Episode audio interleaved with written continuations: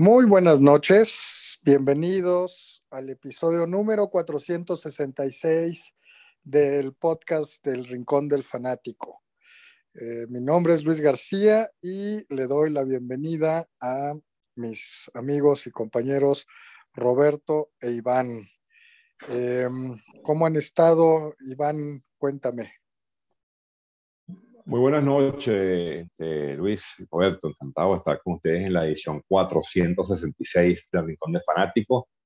Eh, bueno, feliz de estar acá y pues eh, esto para comenzar con las noticias de la semana. Roberto, buenas noches, ¿cómo estás? Muy bien, Luis, Iván, este, súper bien, muy contento porque ya terminó, bueno, terminó el día de mañana la temporada regular de la MLB, entonces todo lo que conlleva, y también porque Kenny Pickett ya es nuevo quarterback de Pittsburgh. Entonces, la verdad, súper contento. ¿Ustedes qué tal? Muy bien, muy bien, muchas gracias. Esperemos que sea un buen programa para nuestra audiencia que nos dedica un tiempo y eh, pues bueno, eh, yo, yo bien, contento, triste por la derrota de los Steelers. Em, sin embargo, pues ya contento porque se vienen los playoffs de, las grandes ligas. Y pues bueno, vamos a, platicar el día de hoy. Em, por mi cuenta, pues yo traigo, eh, como siempre, completaré em, la información de béisbol. Eh, haremos un paneo y estaremos cerrando lo que es la temporada. Asimismo, platicaremos seguramente con Iván un poco de, fútbol, ya sea de las ligas o de los resultados de la Champions que se dieron el día de hoy. Y eh, luego, pues eh, pasaremos o pasaré yo a al, fútbol americano. Ah, claro, y podemos eh, abordar la victoria de Checo Pérez el día de ayer, que fue muy emocionante. ¿Ustedes qué, que, traen, me imagino que algo similar. Bueno, pues por mi parte, pues obviamente platicar, como dije hace unos minutos, de la MLB, la temporada regular, este paneo que hemos venido dando. Eh, han habido una sorpresa por parte de la eh, Conferencia Nacional, tenemos que platicarlo. Eh, y también de igual manera, pues, eh, seguirlos con lo de Checo, quiero pues, entender mejor. Y cuando lleguen a sección de fútbol, fútbol soccer, tengo dos datos duros interesantes que platicarles. Y lo que fue la semana 4 de la NFL, ¿no? Con este, con este nuevo cambio de, de quarterback de Trubisky a Pickett, platicar de eso y de los demás partidos. Iván. Eh, sí, bueno, creo que, creo que todos vamos por la misma línea. Eh, efectivamente, pues, pues, comentar todo lo que, lo que está aconteciendo en la, en la MLB, ya se, ya se viene por fin la, la, la postemporada. y bueno, eh, comentar un poco dentro de esa misma sección, pues hablar un poco de, lo, de la, la hazaña de Aaron Judge, eh, bueno, que prácticamente es el máximo rolero en la historia de los Yankees. Eso vamos a estar conversando y bueno, ver, ver qué es lo que va a suceder eh, en la, en la postemporada. Eh, por supuesto también paneo de fútbol también, Champions, algunos, algunos partidos de, la, de las diferentes ligas que podemos ver siempre. Y bueno, obviamente hablar sobre deportes a motor, porque bueno, tuvimos eh, combinación de, de, de Fórmula 1 y el motociclismo, pero obviamente yo creo que, el, yo creo que el, la Fórmula 1 es la que va a tomar protagonismo por la victoria, la gran victoria de Checo Pérez el fin de semana eh, por allá en esas lejanas tierras. Entonces, bueno, yo creo que básicamente por ahí vamos a estar conversando. Y por supuesto la NFL que eh, pues nos deparó nuevamente una semana bastante interesante con, con, algunas, eh, con algunas sorpresas y creo que, que, bueno, creo que vamos a tener un programa, un programa redondo con todas estas esta noticias. Eso es todo. Muy bien, muy bien. pues si quiere alguno de los dos empezar por el paneo del béisbol de la Liga Americana, como ha sido nuestra costumbre. ¿A qué va? Pues este, arráncate, Iván, vas con este con la americana, por favor. Ok. Más chance aquí para. bueno, eh, parece mentira, ¿no? Pero la temporada que uno, uno veía eh, hasta hace nada que, que iba a, a comenzar el, béisbol, por allá por, por los meses de, eh, de abril. Eh, bueno, básicamente pues llega su, está en su, en su cierre, en su, en su ocaso, como diríamos, diríamos por ahí.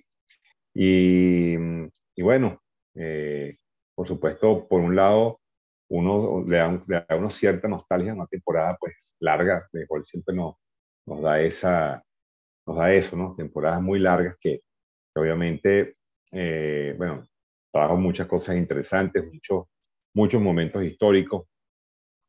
Eh, y bueno, básicamente ya está por, por terminar, estamos ya prácticamente en, en, en la postemporada.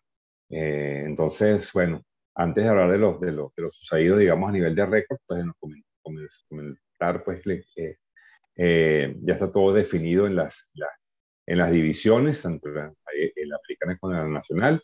Los Yankees, pues, mm, pues bueno, eh, aseguraban la mejor marca de la división con 99 eh, victorias y 61 derrotas. Tuvieron en una interesante racha de siete, de siete ganados en los últimos diez, ganando sus últimos dos partidos.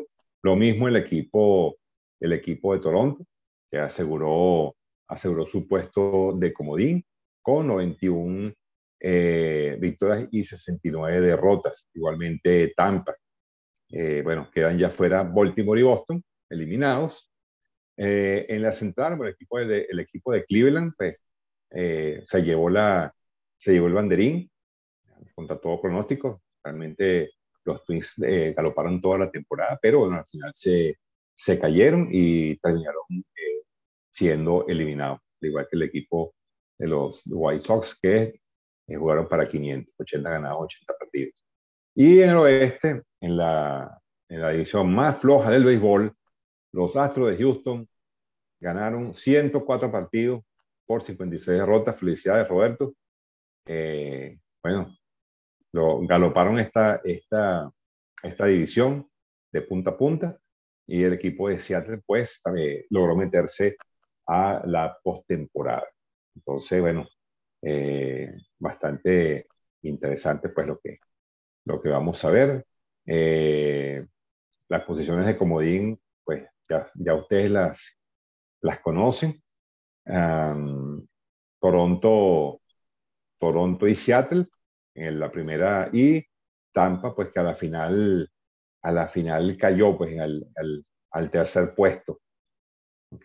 Le, va a tocar el juego, considero que de, los más complicados. Entonces, esto, eso es lo, lo, que podemos ver en la Liga Americana. Eh, Roberto, la nacional te queda, ¿cómo lo viste? ¿Cómo, cómo, cómo, o cómo vieron ustedes la americana? ¿Se lo esperaban? ¿Siente que hubo alguna sorpresa? Ah, pues, a ver, inicio yo. Bueno, yo confiaba que Houston eh, llegara a ganar el banderín de la división, que así fue, em, porque con la salida de, ¿cómo se llama? de Correa, no sabía qué tan bien iba a estar, sin embargo, el picheo estuvo maravilloso. Creo que este fue de los mejores rosters que hemos tenido.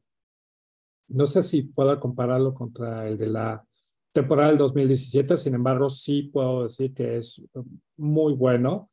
Y pues la verdad, un, buen ataque ofensivo. La verdad, tuvimos más, una diferencia de más 208 carreras, que vendría siendo el tercero mejor de, de toda la MLB.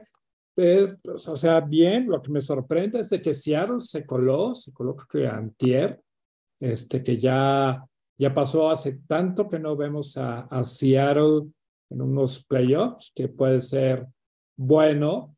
Y pues lo, lo que yo vi aquí en, en, en por ejemplo, en, la americana, perdón, en la división del este, Toronto y Tampa cumplieron lo que se pronosticaba, ¿no? Lo que platicábamos al inicio de la temporada, que se iban a meter a los playoffs.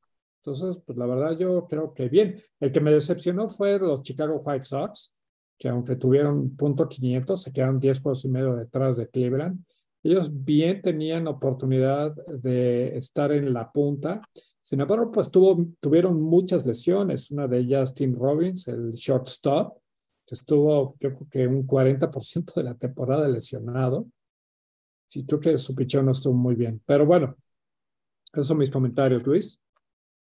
Eh, pues yo eh, ya lo hemos hablado en otras ocasiones, creo que, que, la liga americana estuvo relativamente normal, sí, también esperaba que los White Sox fueran el líder, pero fue una grata sorpresa. Primero Minnesota, luego Cleveland.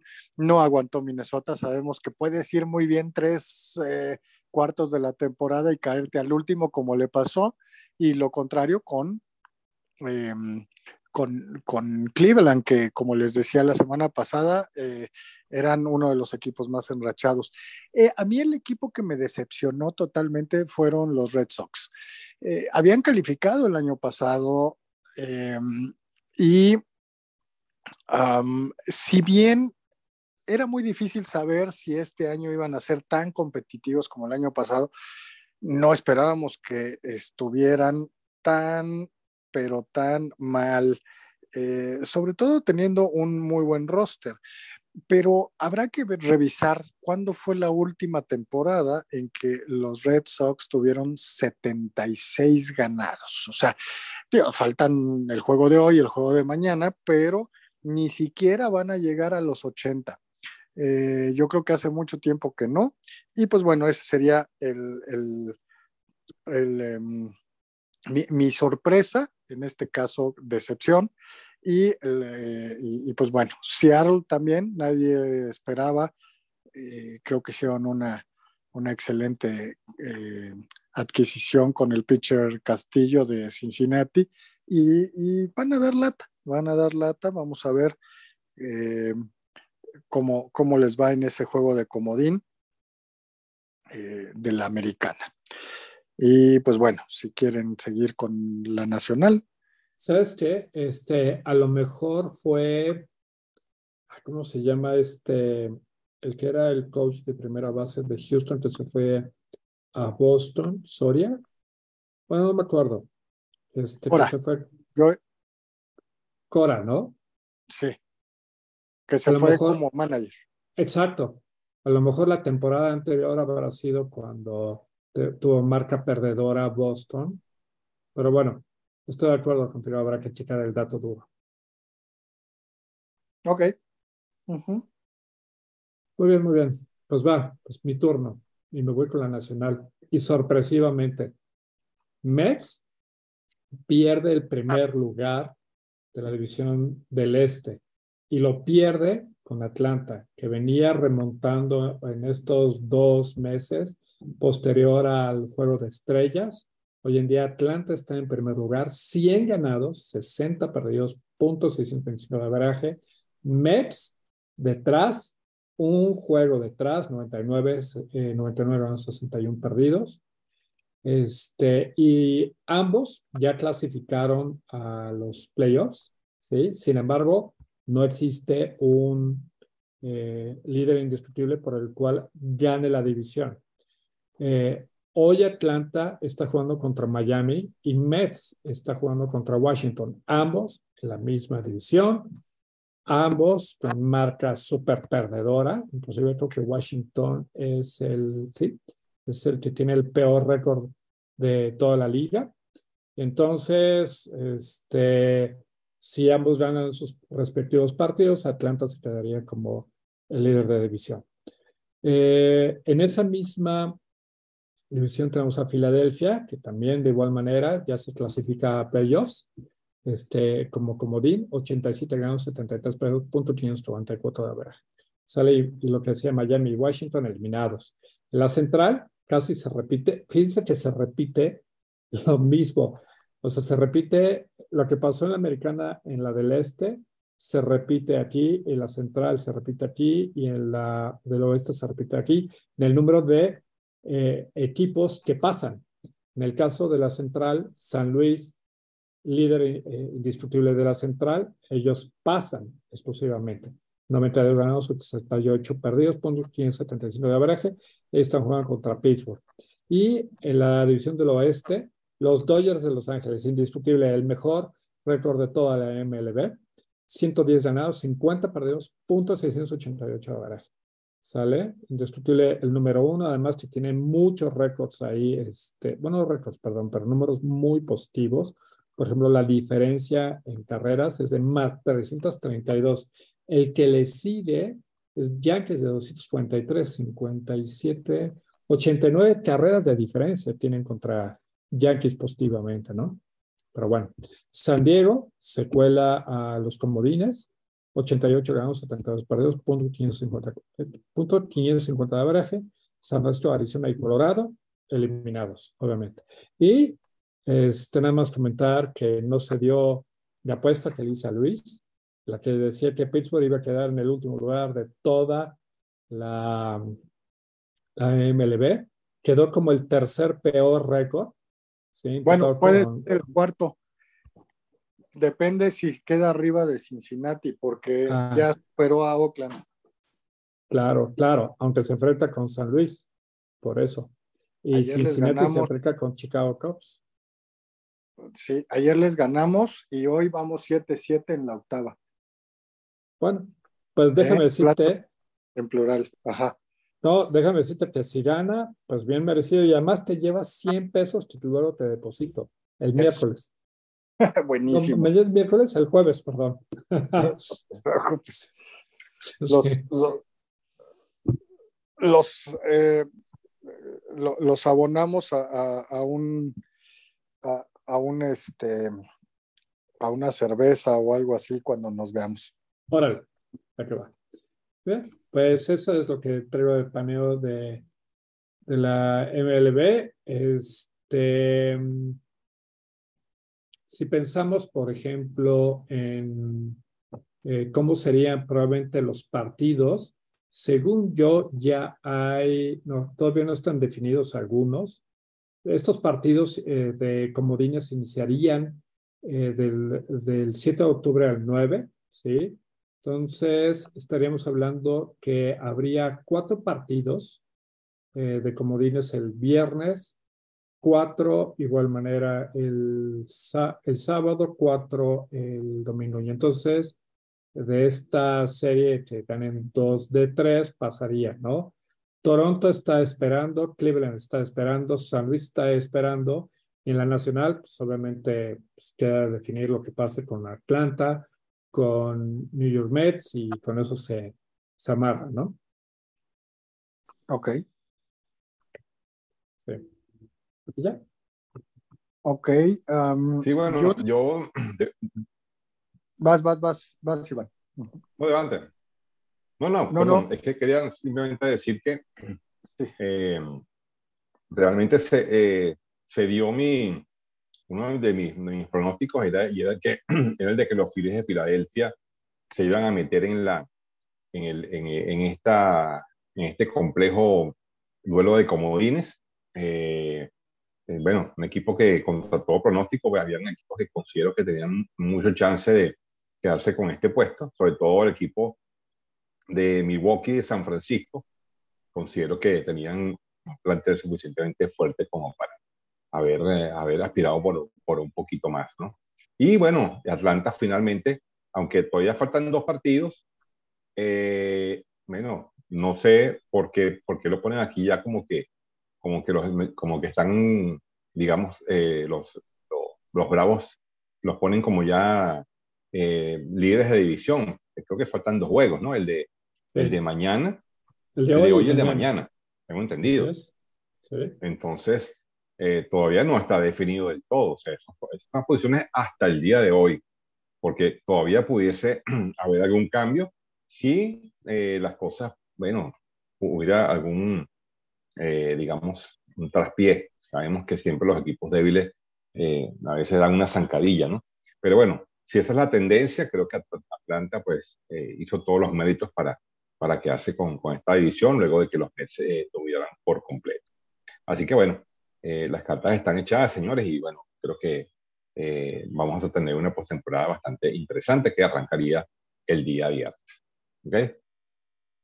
Dime, Luis, que ibas a decir algo. Sí. Yo estuve revisando y vamos, vamos a ver qué, qué les parece. ¿Cuáles son los candidatos a eh, los premios más importantes, Cy y jugador más valioso. Ya habíamos hablado la semana pasada de que Aaron Judge lo tiene casi en la bolsa y su única competencia es Shohei Otani por lo versátil, por ser muy bueno, tanto bateando como pichando, ¿no? Y que eso es extremadamente raro. Eh, pero creo que Aaron Judge no va a tener ninguna competencia. Eh, otros estuve viendo y otros eh, candidatos en el sentido de nombrados o nominados, porque tuvo una gran temporada, sería Jordan Álvarez de, Houston, que a lo mejor está, va a quedar en tercer lugar de la votación, y José Ramírez de los Guardians, que pues eso es un peloterazo muy, muy completo. Eh, en la nacional está súper parejo porque eh, tienen estadísticas similares o tienen algunos tienen una breve ventaja en un rubro y otros en otro, pero son Paul Goldschmidt, eh, este primera base de San Luis, ha tenido un temporadón, él ya es un veterano y siempre ha sido hombronero, pero este año ha tenido eh, pues muy, muy buena em, temporada. Es el candidato más fuerte porque tiene 35 home runs, 114 impulsadas y 319 de bateo. ¿no? Además, eh, siete, bases robadas, que para un hombronero pueden ser un número a considerar. ¿no? Eh, otro de los candidatos es em, Nolan Arenado. Nolan Arenado de los Cardinals también, eh, así como Manny Machado de los Padres y Freddy Freeman de los Dodgers. Eh, como les digo, se van repartiendo eh, algunos rubros, unos son mejores que otros, pero de estos cuatro, ustedes han seguido y han visto quién puede tener, quién puede obtener ese campeonato o ese, más bien ese título de jugador más valioso de la nacional? difícil, no, no, no, no tengo en el radar quién de estos, Iván. Bueno, pues, mira, eh, Pete Alonso ha tenido una temporada bastante interesante. 131 empujadas es, el máximo muy interesante la temporada. Eh, tercero en cuadrangulares con 40, solamente superado por Aaron Judge y por Kyle Schwarber. Em, creo que inclusive, bueno, solamente en, en, promedio de bateo quizás no tiene los méritos, ¿no? Porque tenemos a Freddie Freeman, Paul Goldschmidt, como tocabas muy bien de, de nombrar, inclusive Aaron Judge estuvo también en algún momento peleando por la triple corona pero a mí me parece que los números de Pete Alonso no son este, nada desperdiciables, ¿no? Desde, el punto de vista de jugador más valioso.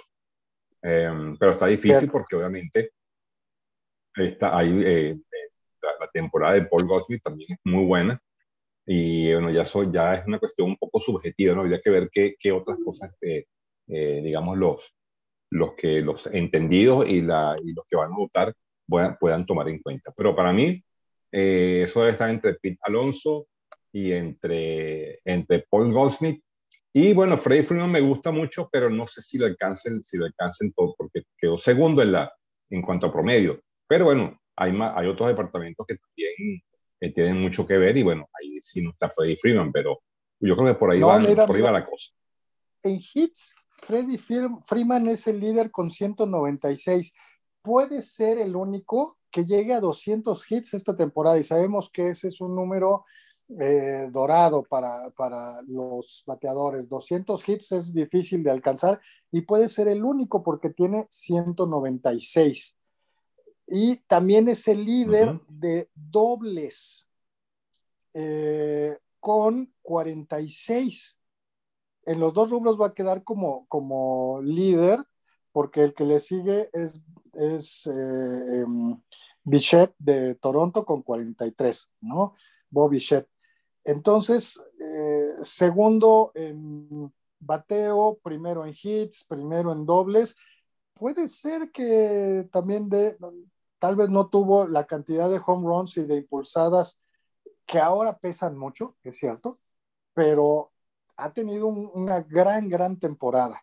¿Ok? Entonces, sí, puede ser entre Pete Alonso, eh, Paul Goldsmith y em, y, Freddie Freeman. Y Freddie Freeman. Y bueno, regresando ahora al Cy Young. Hablábamos la semana pasada que puede ser Verlander, porque ha tenido un temporadón muy completo, 17 ganados, 4 perdidos y un 80. ¿no? Qué temporada a los 39 años. Yo creo que nadie se lo va a quitar. Los otros dos jugadores considerados como con muy buen desempeño son Dylan Cease de los White Sox de Chicago y eh, Framber Valdez de los Astros, que ya lo hablamos hace unas semanas, llegó a 25 salidas de calidad consecutivas, lo que es récord, y, tiene excelentes números. No sé si ustedes vean ahí algún otro jugador o si definitivamente va a ser para Verlander este Sayón. Eh, yo creo indiscutible que se lo va a llevar Verlander porque existe el factor de edad. o sea, si fuera alguien muy joven, probablemente se lo den. Sin embargo, no hay alguien así. Y Verlander, este, que además vino de una operación millón, este, definitivamente yo creo que es el candidato que se lo va a llevar. Sí, de acuerdo. Ahora, eh, Sayón de la Nacional nuevamente está peleado, pero parece que hay un claro favorito con Sandy Alcántara. Eh, ¿Por qué él de los Marlins de Florida? Nada más ni nada menos es el líder de entradas lanzadas, de salidas con al menos siete em, entradas y lo más importante, seis juegos completos. Em, y eh, aunque no, pues tiene un buen récord, creo que 14-8, 14-9, eh, pues está un equipo débil como los Marlins y aún así tiene un, buen promedio de carreras limpias, pero eh, creo que, se lo van a dar a él por, por, ser una gran temporada. ¿Quiénes están en la carrera? Max Fried, este pitcher de los Bravos de Atlanta, que es muy buen pitcher. Eh, Zach Gallen de los D-Backs, que son los, eh, que es el pitcher que yo les comentaba que llevaba más de 40 entradas lanzadas sin permitir carrera. Y Julio Urias. Julio Urias tiene una combinación de una, un gran eh, promedio de carreras limpias con 17 victorias, que es el segundo lugar en, ese rubro. Eh, sin embargo, todo parece indicar que va a ser para Sandy Alcántara eh, este, este premio. Vamos, vamos a esperar, pero bueno, no sé si tengan algún comentario final sobre este premio de la Nacional. Sí, sobre todo Sandy Alcántara, porque Sandy Alcántara, por lo que tú comentas, de que bueno, jugó, jugó, contra, jugó con un equipo muy, muy inferior como el equipo de los Marlins, eh, y lo que hizo pues fue bastante, bastante loable, ¿no? Haber, haber eh, conseguido ese performance jugando con un equipo que no, respa, que no de repente no lo respalda ofensivamente, pues creo que los méritos eh, están ahí, ¿no? Eh, pero bueno, sabemos que muchas veces hay otros criterios que nosotros no vemos y bueno, los cronistas pues eh, a veces se decantan y nos pueden dar una, una, una, sorpresa, pero yo coincido contigo, me gusta mucho Sandy Alcántara para, eh, para este premio. Eh, pues por supuesto que, que, bueno, también está Julio Urias con 17 victorias, hay que ver también qué, qué criterios pueden, pueden ahí prevalecer, porque la efectividad de Julio Urias fue de 2.12. Este, Buenísimo segundo, segundo en victorias con 17. Eh, y bueno, creo que, creo que le da pues para también ser, eh, optar por el premio Sayo. Esa básicamente es mi, es mi visión sobre, sobre este premio. Debe, debe estar ahí para mí.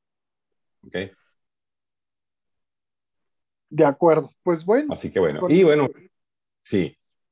Ajá, no, no, no que íbamos ya cerrando. Sí, bueno, ya para, ya, ya para, ya, ya, sí, ya para cerrar la parte de béisbol, pues, pues en, en, las notas puedes hacer, hacer eh, eh, un énfasis y, la nota aparte por la temporada de Albert Pujols y la temporada de, Aaron Judge. De verdad que ha sido una, una batalla muy bonita, cada uno en, su, en sus números y en sus aspiraciones pues Albert Pujol se retira y bueno, logró esa hazaña, pues de llegar a los 700, no sé realmente a cuántos, creo que no sé cuántos tuvo por encima de los 700, pero lo logró, alcanzó la meta.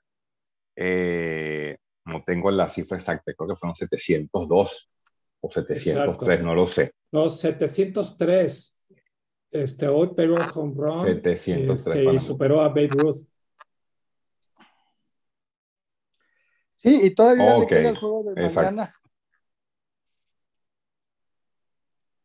Exacto, exacto. Le queda el juego de mañana. Eh, y bueno, y con esto, pues, eh, culmina una carrera extraordinaria del dominicano. De verdad que pues, es un, eh, yo creo que unánimemente Hall de la Fama, eso no me cabe la menor duda. y bueno, pocas veces vamos, creo que vamos a poder ver un jugador con el performance de, de Albert Pujols, un caballero, un caballero del béisbol. Y por otro lado, pues bueno, eh, hacer mención a la temporada de, que te, de, Aaron Judge. Algo importante. Este, Iván, perdón, ¿me escuchas? Venga, sí, escucho, perfecto. Ah, gracias. No, lo que te decía es que hoy Pujols este, dio dos remolcadas, con lo cual llegó a 2.216, con lo cual superó a Babe Ruth en la lista de todos los tiempos, como en la segunda posición. Y el que tiene el número uno es Hank que tiene 2.297. Sí, yo podría pensar que ya está en la conversación de ser uno de los cinco mejores bateadores de la historia. ¿no? Si tiene eh, eh, en esa en ese ranking ya en el número 2 en producidas, el número 4 en home runs, hijo, pues, estás hablando de, de, un top 5. Digo, habrá, como bien dice Iván, ver qué otros criterios se podrían tomar en cuenta, pero, pero no, increíble carrera desde el 2001 y solamente en dos equipos, San Luis, los primeros 13 años. Em, luego eh, Los Ángeles, Los Angelinos. Ah, no, estuvo un año nada más con los Dodgers y regresó a San Luis finalmente para este año, para, para terminar. Este, y bueno, pues qué bueno que lo pudimos disfrutar y pues gran carrera.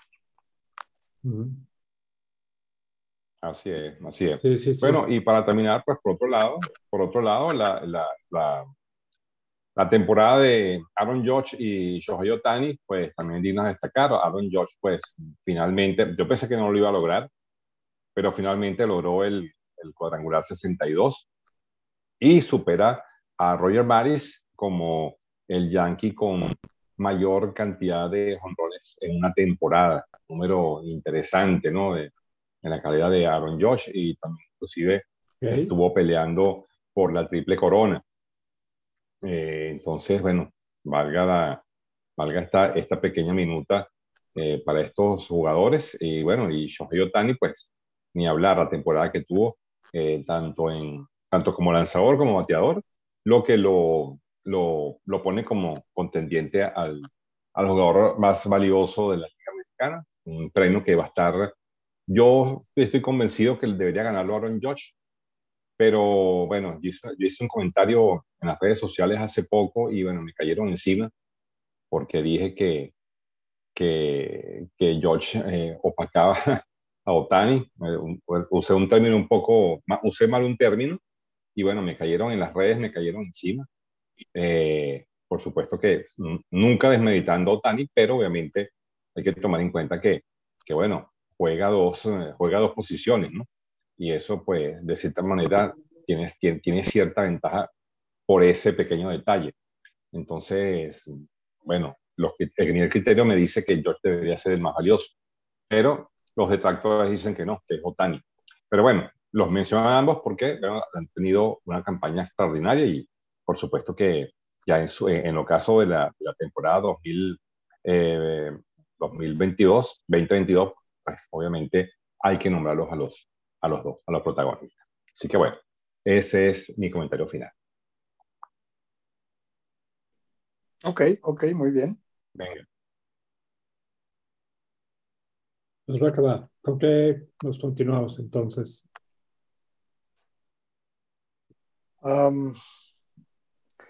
Eh, Iván, no sé si quieras, pasamos a... bueno, pues sí, pudiésemos hablar un poco de, de, fútbol y hablar un poco de lo que, lo que han sido los, eh, lo que ha sido eh, la parte de la, de la, de la Champions. Eh, no sé si, si, quieras, si quieras comenzar por ahí con los resultados de la Champions. Este, y luego, brevemente hacer un paneo por las, por las tres principales ligas para no, en aras del tiempo, pues, poder hablar de todo un poco. ¿Qué te parece? Ok, claro, claro. Pues hoy, ah, sí, dime, dime. No, no, no, no, y al final de todo esto, antes de que termine la sección de foot, nada más me dejan dar mis dos datos duros. Ok, ok. okay. Pues va, por favor, todo suyo. Bueno, pues hoy empezaron los, los juegos de la tercera jornada. Em, fue una victoria contundente del Bayern Múnich sobre el Victoria Plissen 5-0. Eh, el Marsella de Francia le ganó 4-1 al Sporting Lisboa.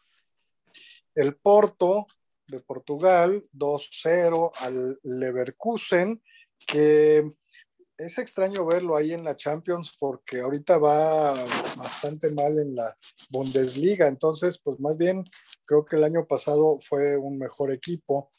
Eh, una grata sorpresa, mm, tal vez no tanto para los madrileños, pero el club Brujas de Bélgica le ganó 2-0 al Atlético de Madrid. El Napoli le dio un revolcón de 6-1 al Ajax en Holanda, en la casa del Ajax. Y eso que el Ajax se puso adelante 1-0 en el minuto 9. Y luego el Napoli, el Napoli está teniendo una gran temporada, yo creo que puede ganar el Scudetto. Eh, un empate a ceros entre el Frankfurt, entra, entra Frankfurt y el Tottenham Hotspur. Y em, el Liverpool 2-0 al Rangers de Escocia, un resultado que se esperaba, siendo sobre todo en casa de, Liverpool. Y finalmente el partido más cerrado fue el Inter, que le ganó 1-0 al Barcelona. Yo vi ese juego muy, em, con mucha polémica, porque primero hubo un gol anulado de, al Barcelona que había empatado a uno, con un, fue un desvío de, digamos que eh, desvían la bola y le llega a rozar la mano al, a un jugador del Barcelona y llega otro y mete el gol, pero lo, lo suspendieron. Y más adelante hubo otra mano ahora del, del Inter que no la marcaron y que pudo hacer que pudo ser penalti. Entonces, como siempre sucede, los que le van al Real Madrid van a decir que no fue penal y los que le van al Barcelona van a decir que sí fue. Eh, habrá que ver las repeticiones, Iván, si no lo has visto, para que luego me digas tú qué piensas. Pero el Inter ganó, ¿ok? Entonces esos serían los resultados. Mañana pues son eh, la segunda mitad de los otros grupos que van a, a, participar, siendo tal vez el juego más parejo y más esperado el Chelsea contra el Milán. Em, y pues bueno, no sé si pudiste ver algún partido, eh, Iván, o de la Champions. Bueno, sí, este, el, partido que pude ver fue el de Bayern Múnich contra el Victoria Pelsen, pero sí, fue, fue una, una fue un revolcón, realmente fue un partido que no, no me causó ninguna, eh, digamos, eh, emoción, pero debo comentar rápidamente que, bueno, eh, tiene razón en cuanto al Napoli, wow, una temporada increíble, eh, pues en casa le ganó al, Ajax de Ámsterdam.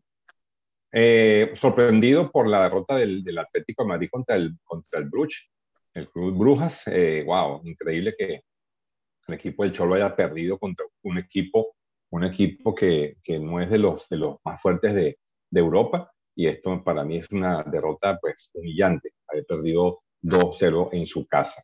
Eh, y por supuesto, contento por el, por, el, por el Inter, que le ganó al Barcelona, obviamente. Este, como ustedes sabrán, yo como seguidor de la Madrid, pues este resultado me, pues, me, me da como un fresquito, ¿no?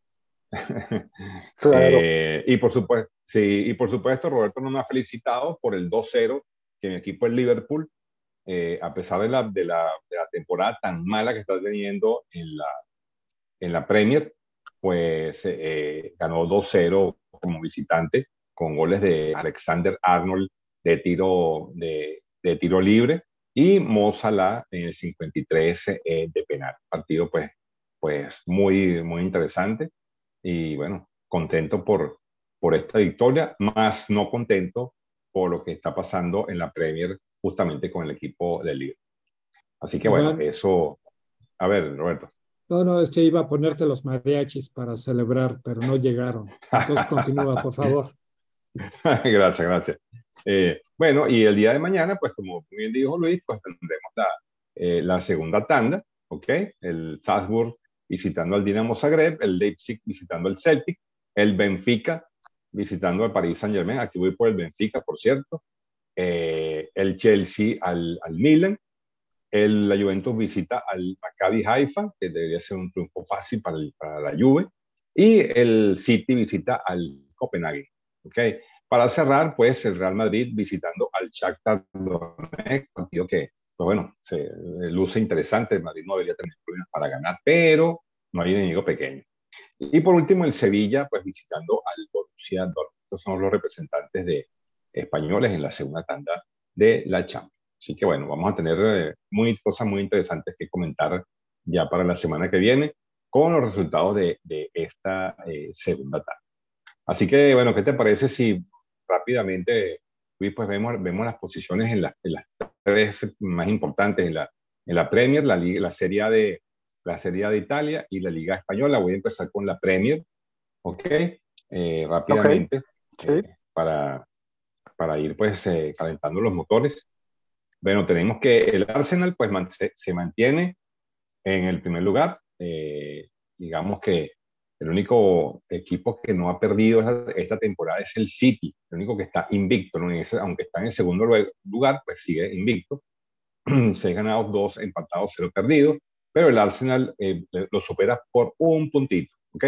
Lo sigue el Tottenham Hotspur con 17, el Brighton con 14, el Chelsea con 13. Eh, bueno, ahora yo voy a presentar a Roberto porque el United está por encima del Liverpool, está con 12 puntos, mientras que el Liverpool está con 10, Roberto. Bueno, te felicito. Así me gusta que, que, que se mantengan en la, en la pelea por, la, por el campeonato. ¿Cómo lo ves, Luis? Bien, bien. Eh, aquí los resultados más importantes fue en el derby londinense. Justamente el Arsenal y el Tottenham, que estaban en primero y segundo lugar, se enfrentaron y el Arsenal ganó 3-1 y lleva siete victorias de ocho juegos jugados, por eso va de líder. El otro resultado importante fue el derby eh, de Manchester. El City le ganó a la Man U 6-3, ¿no? Eh, ganó un Z0, 6-3 con eh, un triplete de Haaland y otro de Foden. fueron nada más dos anotadores, pero cada uno metió tres goles por parte del Manchester United, eh, Anthony mm, y Marcial al 84 y al 90. Este, y un último resultado importante, el Liverpool no pudo vencer al Brighton en casa, quedaron 3 a 3. Eh, lo que habla que no está siendo la mejor temporada de Liverpool, pero pues bueno, eh, en este caso el, Brighton fue quien, quien empató eh, casi al final del partido y pues eso le descuenta dos puntos a Liverpool que tenía en la bolsa y se está alejando cada vez más del Arsenal y el Manchester City que son los líderes. Así es. Bueno, muy bien. Entonces, vámonos entonces a la, a la Serie A Vamos para la serie rápidamente para, para ver eh, cómo va eso. Eh, ya habíamos comentado que, ya habíamos comentado justamente eh, del Napoli, ¿no? que tiene una, temporada junto con el Atalanta increíble. De hecho, de hecho, están invictos. Los únicos equipos invictos en Italia son el Napoli y en Atalanta y tienen exactamente los mismos números. La única diferencia son la, es la diferencia de goles que bueno, los, mantienen empatados con 20 puntos, le sigue el Udinese eh, con 19, la Lazio y el Milan con 17, la Roma con 16 y bueno, aunque ustedes no lo crean, el poderoso Juventus está en el séptimo lugar con 13 puntitos. O sea que, wow, eh, esta temporada, me encanta que esto suceda porque vemos una, eh, aquí vemos un, cambio pues aquí en la, en la, en la, en la serie italiana eh, bueno, equipos no tradicionales que están luchando por el primer lugar. Eso me parece maravilloso, ¿ok? Que los mismos equipos de siempre están, digamos, eh, en puestos bajos y eso me encanta la alternabilidad. Eso de esas hegemonías no me gustan realmente los equipos, equipos de fútbol y que esto esté sucediendo, pues a mí me tiene bastante, bastante feliz, Luis. ¿Cómo te parece? Mm, totalmente de acuerdo. Eh, estos tres equipos, el Napoli es un, cuadro eh, histórico, pero no ganador. Creo que su primer eh, campeonato fue con Maradona, por eso se volvió tan importante, porque era un equipo chico. Eh, y a lo mucho tendrá uno o dos títulos. Y el Atalanta y el Udinese, yo no creo que hayan ganado alguna vez la liga italiana. Claro, estamos empezando muy lejos todavía de que se pueda dar un campeonato para alguno de estos dos equipos, pero siempre es interesante tenerlos ahí. Em, y pues bueno, esperemos cómo los equipos poderosos italianos pues van escalando y van cerrando y seguramente tendremos una temporada muy, muy pareja eh, ahí en Italia. Entonces, eh, coincido contigo, a mí tampoco me gustan las hegemonías, no me gusta el Bayern eh, ganando 15 ligas seguidas, la Juve ganando 8 ligas seguidas, más bien me gusta que sea parejo, ¿no? Y pues bueno, em, no sé si, si quieras em, añadir algo de, la Serie A o... Mm, Paso de una para la, la primera división española. Ok. Eh, donde, bueno, eh, los equipos de, tradición, Barça y Real Madrid, pues, están empatados con 19 puntos. Eh, tienen exactamente los mismos números, excepto el, el, diferencial de goles que hace que el Barcelona esté por encima del Real Madrid. Pero bueno, una temporada que, ya el Barcelona pues ha tomado un nivel importante con la llegada de Robert Lewandowski. Y bueno, a pesar de que perdió una Champions, pues el Barça se mantiene como uno de los equipos mm, pues, más poderosos eh, justamente en esta temporada, luego de, de la debacle del año pasado, desde que salió Messi de este equipo, el de Barcelona estuvo, estuvo pasando momentos muy, muy complicados y bueno, parece que ha retomado la senda de la victoria. El Real, pues bueno, siempre, siempre también ahí la pugna. Eh, y bueno, va a ser, esto va a ser eh, toda la temporada por lo visto.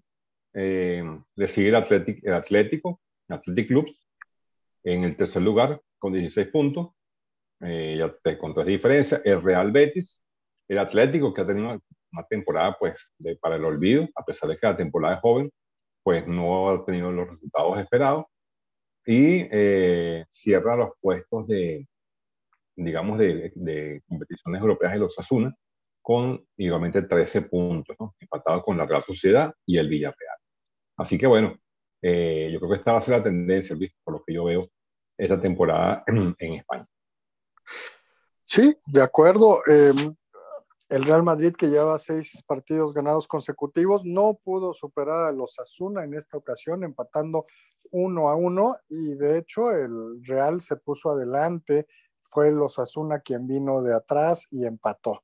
Y yo creo que le, es un, un puntito que le sabe muy bien a un equipo como el Osasuna, que como bien dices está en sexto lugar, todavía alcanzaría la Champions, digo, la eh, Copa Europea, pero la, Copa de Europa, pero todavía está lejos eh, el, campeonato para decidir esos lugares. Y el Barcelona tuvo un juego muy parejo contra el Mallorca, visitando al Mallorca. Eh, otra vez, gol de Lewandowski eh, en el minuto 20 y de ahí yo vi el juego a ratos y, y, hubo buenas llegadas de ambos equipos, brillaron los porteros y salió victorioso el Barcelona, quien, que gana su sexto juego consecutivo y como bien dices, pues está de, de, líder simplemente por la diferencia de goles. Lo más relevante para mí del Barcelona, además de Lewandowski, es que lleva un gol en contra en siete juegos. Eso habla de que pues tiene buen portero, buena defensa y a pesar de los 68 años de Piquet, pues sigue siendo titular ahí en la eh, defensa central. ¿Cómo ves? Tal cual, tal, tal cual como lo mencionas. Están, han estado muy bien en defensa y bueno, recibir un solo gol en contra ya te dice mucho de lo que el equipo está, está haciendo. Así que eh, Madrid, pues ese empate, como tú dices, pues lo perjudicó muchísimo. Pero bueno, como digo, no hay enemigo pequeño y claro. bueno, la pelota es redonda, hay que jugar los partidos. Y bueno, he visto, he visto cosas peores. Pero bueno, sí, excelente. Sí, y... sí. Uh -huh. Ok, muy bien, pues eh, ahora sí, si quieres, Roberto, terminar lo que ibas a comentar. Súper, súper, pues venga, muchísimas gracias. Bueno, pues de los datos duros que traigo, hemos platicado antes de cuáles son los eh, equipos profesionales que mayor valor tienen, y de ahí salen del base, del americano. Sin embargo, vamos a platicar de cuáles son los cinco equipos más valiosos de fútbol soccer a nivel mundial. Y entre okay. el primero y el segundo hay un empate entre el Real Madrid y el Barcelona, donde cada uno eh, tiene una valoración de 5.100 millones de dólares. Cada uno tiene esa diferente este, año con año, ¿no? Eh, en tercer lugar está Manchester United con 4.600 millones de dólares. El Liverpool, eh, 4.450 millones de dólares. Y el Bayern Múnich con 4.275 millones de dólares. ¿Sale? Eh, ese es uno. Y el siguiente dato duro que les quiero comentar es que hoy en día el AC de Milán ¿sí? está eh, valuado en 1.300 millones. Y esto es porque recientemente, hace, creo que fue hace como, pues yo tengo la noticia desde el mes pasado, eh, fue adquirido por un grupo de inversionistas que lo eh, valoraron en 1.300 millones. ¿sí? Este grupo de inversionistas están con una empresa que se llama Redbird, Redbird Capital, que adicional a eh, lo que juntaron son inversionistas de la talla de los New York Yankees, ¿sí? Y este, de LeBron James, con lo cual el AC de Milán fue adquirido por estos 1.300 millones de dólares, con lo cual, pues, este, están pensando en desarrollar un estadio que sea de mil millones de eh, dólares, ¿sí? Con lo cual, este, podríamos ver cómo este equipo del Milán podría llegar a tener una filial en Estados Unidos, ¿no? Que es por eso que lo hicieron. ¿Cómo ven? Bien. Creo que los equipos italianos, por ejemplo, en los 90 eran la liga más dura, más competitiva y tal vez más importante y a partir de los 2000 cayeron muchísimo.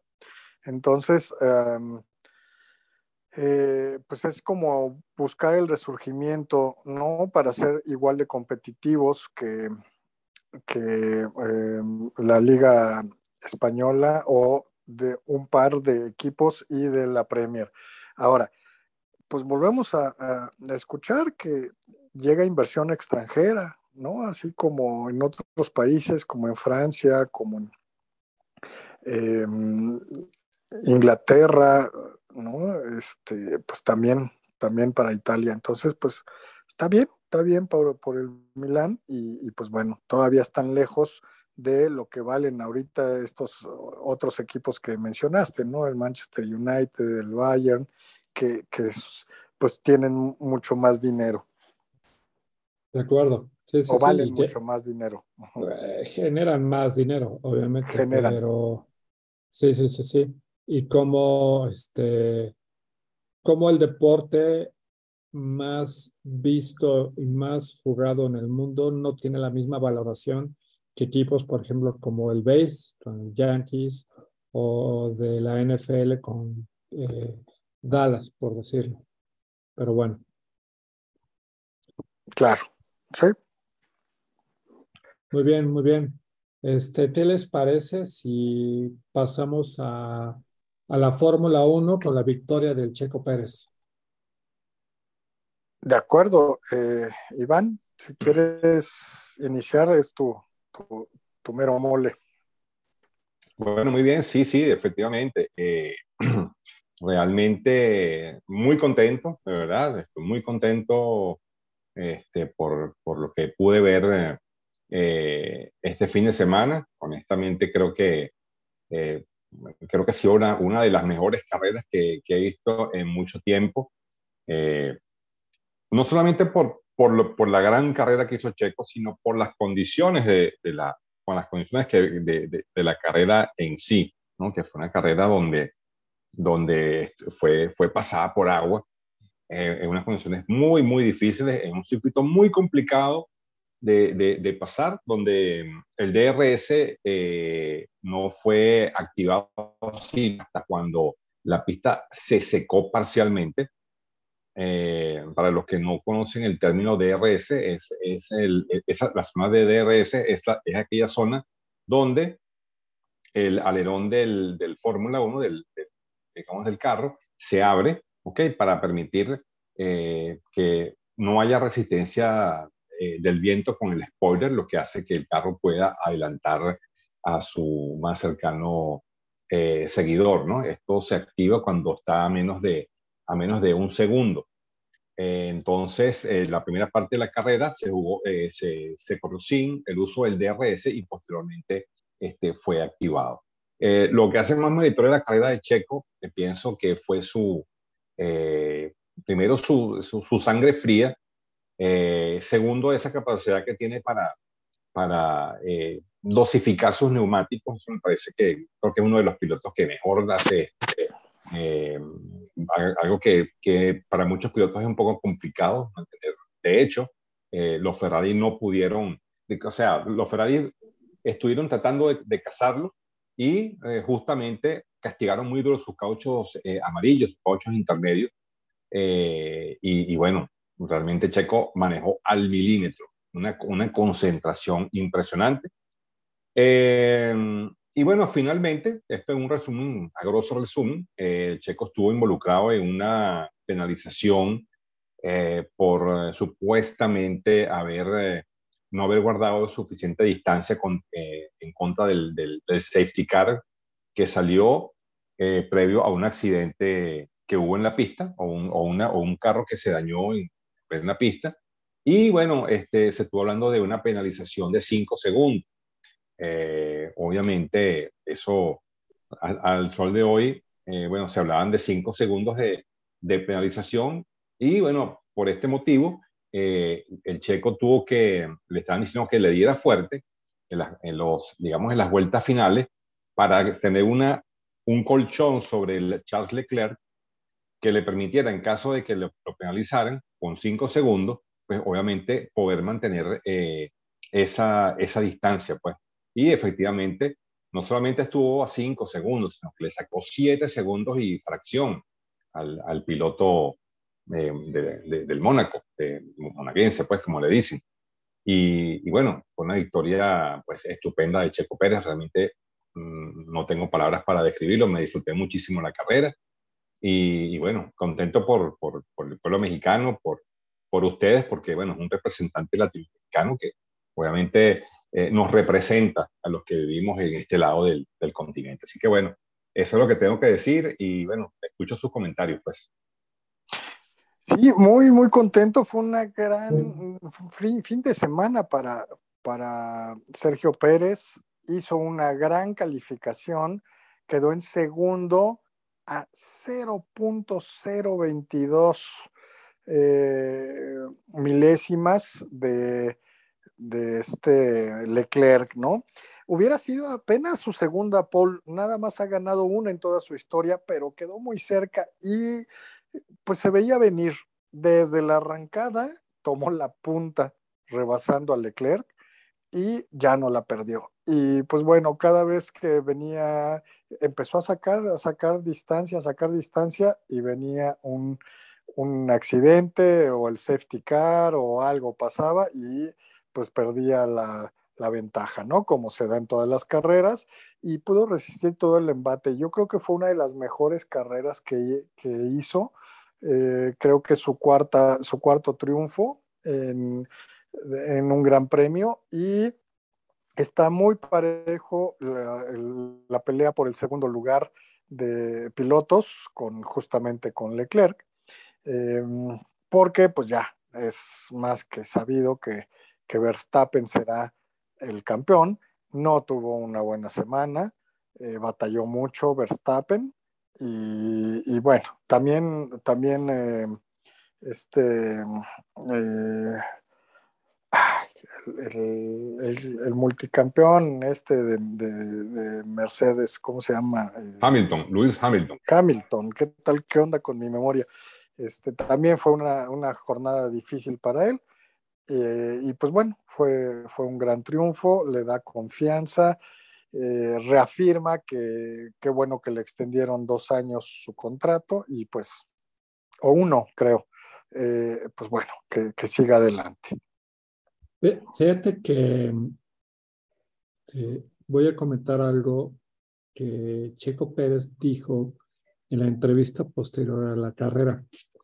Eh, realmente fue poca, habrá durado dos, tres minutos. Primero, Carlos Sainz se pasa por el frente de él cuando él está hablando, totalmente molesto. O sea, no sé por qué, pero bueno.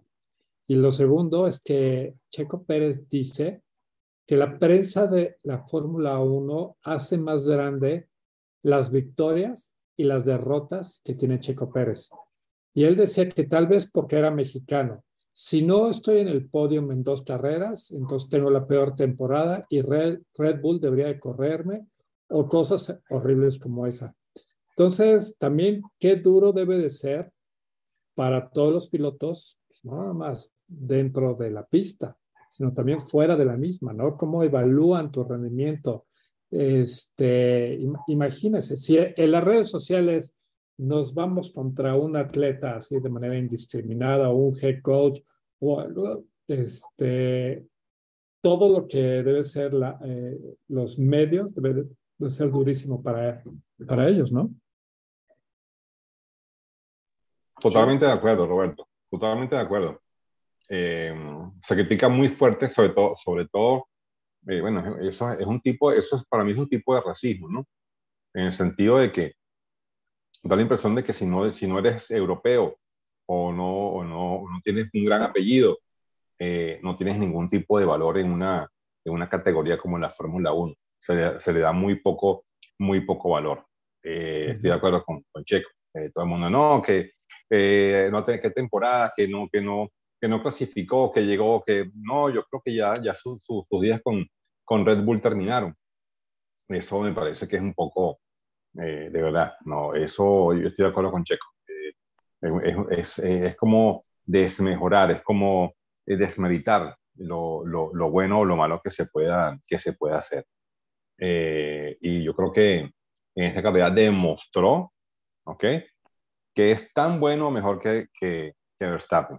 Aunque me caigan encima, aunque, aunque suene un poco pedante, pero es tan, tan bueno mejor que Verstappen, porque eh, de verdad, aguantar lo que él aguantó en esa carrera, con esas condiciones de pista mojada, eh, saliendo con, después con cauchos slicks, con la pista húmeda, wow, eso no lo hace cualquier piloto. Eh, y, podemos darnos cuenta, todos esos pilotos que están ahí eh, en la Fórmula 1, que están, digamos, en, en, carros no tan buenos como el de él, pues bueno, terminan estrellados, terminan, terminan haciendo, haciendo safety car, haciendo, o sea, es un, desastre total. y respeto mucho, obviamente, a, a, Checo con, por, en su condición de piloto. Otro piloto que también es muy atacado es Fernando Alonso, el español.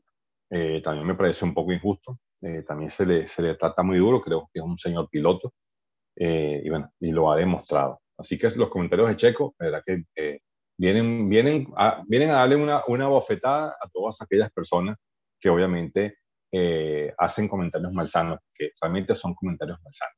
y van en contra de, de, un piloto latinoamericano. Ese es mi, mi punto de vista. Sí, de acuerdo, me uno al comentario.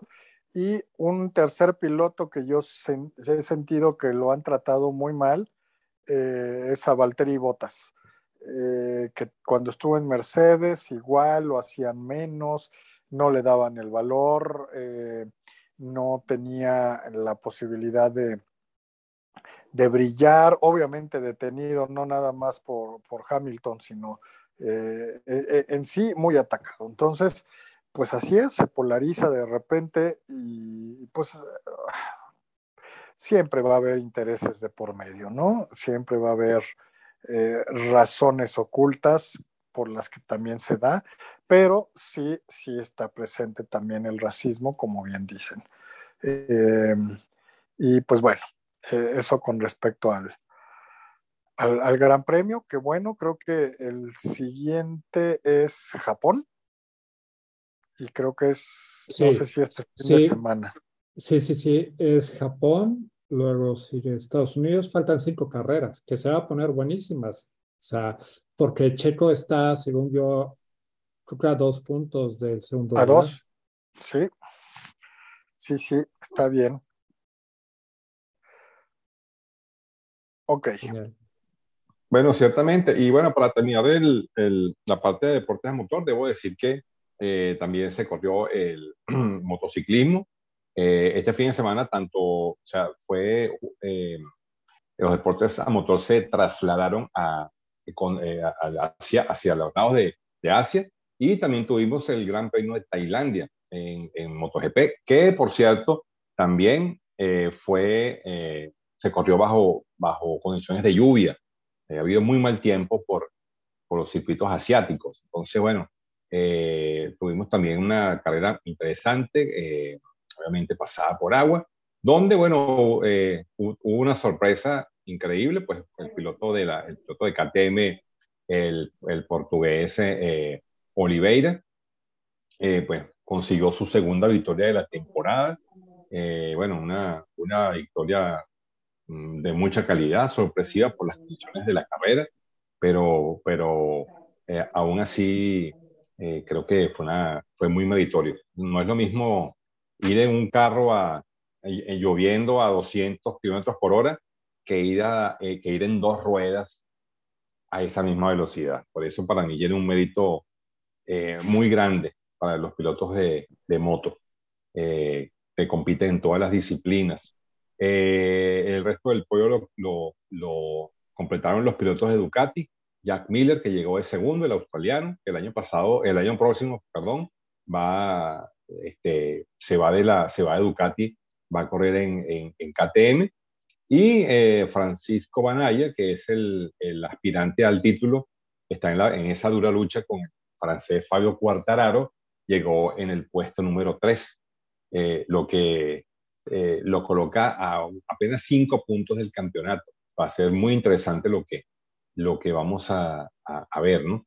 Y esta gira asiática pues va a terminar justamente en, en Australia, en, en, el circuito de Phillip Island, el cual no se corría desde el 2010, desde que comenzó la pandemia, no se corría eh, en, esta, en esta plaza. Entonces, bueno, eh, va a ser muy interesante pues ver cómo, cómo va a seguir esta, esta dura lucha por el campeonato de la, de la MotoGP. Entonces, bueno, eso es lo que quería comentar para cerrar con el eh, espacio de los deportes a motor. Así que bueno, con eso concluyo eh, mis noticias. Roberto, Luis, ¿algún comentario? Eh, no, no. Luis, además de la NFL, ¿traes algo?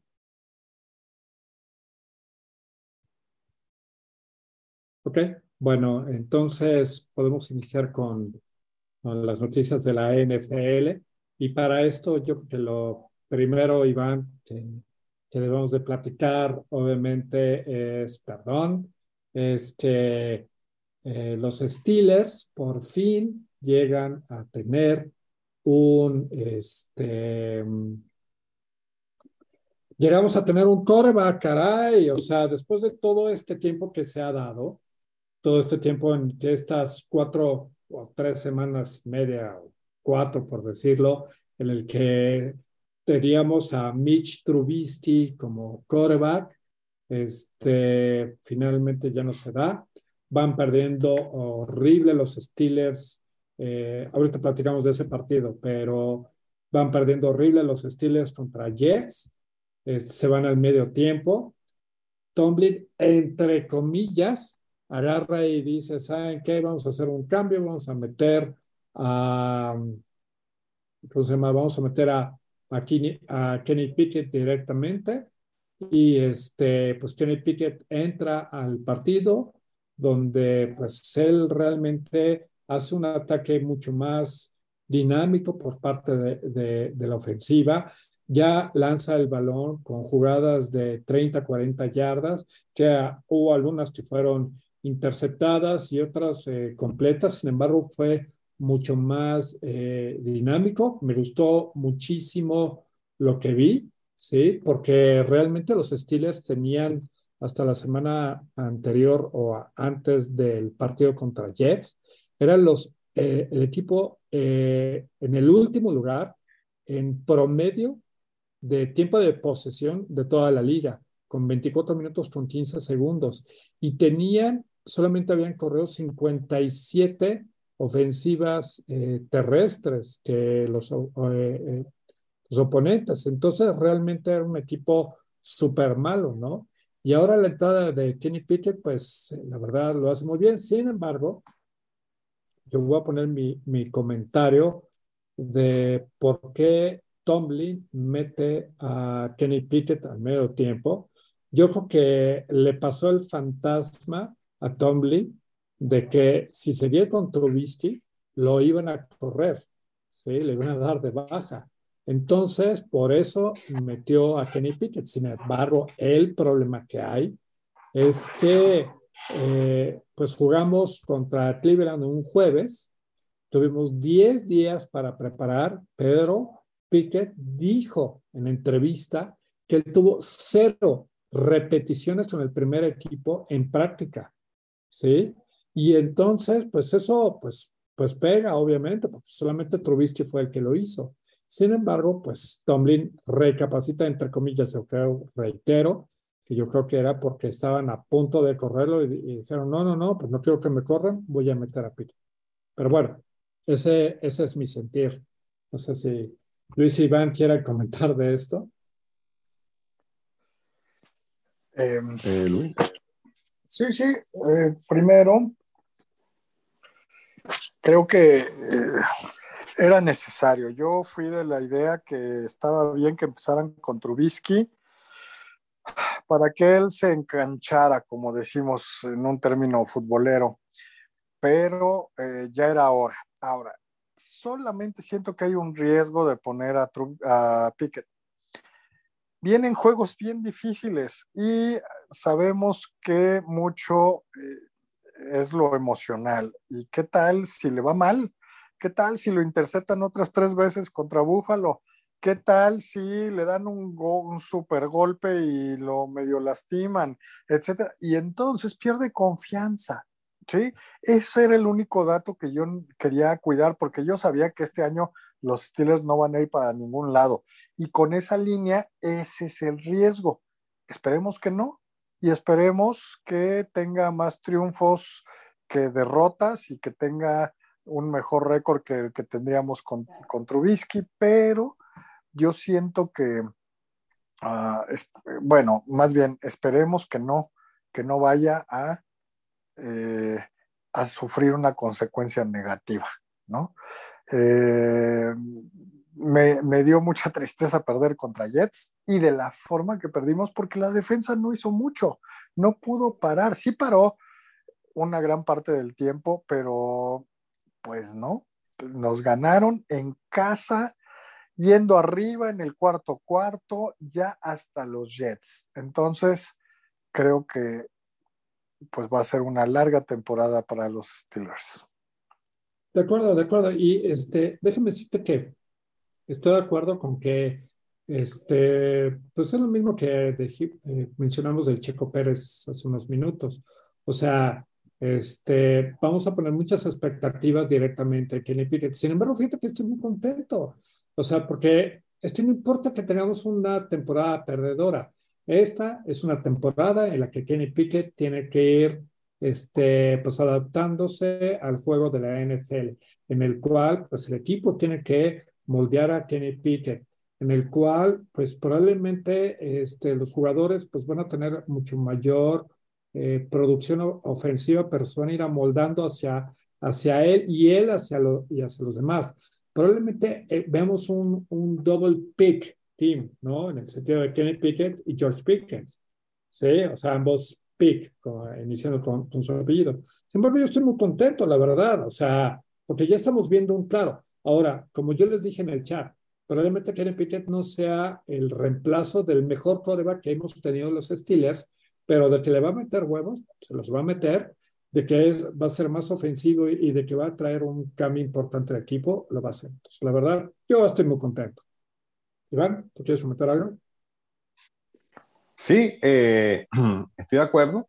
Eh, y, bueno, eh, siguiendo el comentario de Luis, donde decía que, bueno, que sí, vienen, vienen partidos difíciles, pero es que, es que con Trubinsky también, también esos partidos estaban, estaban muy difíciles para ganarlos.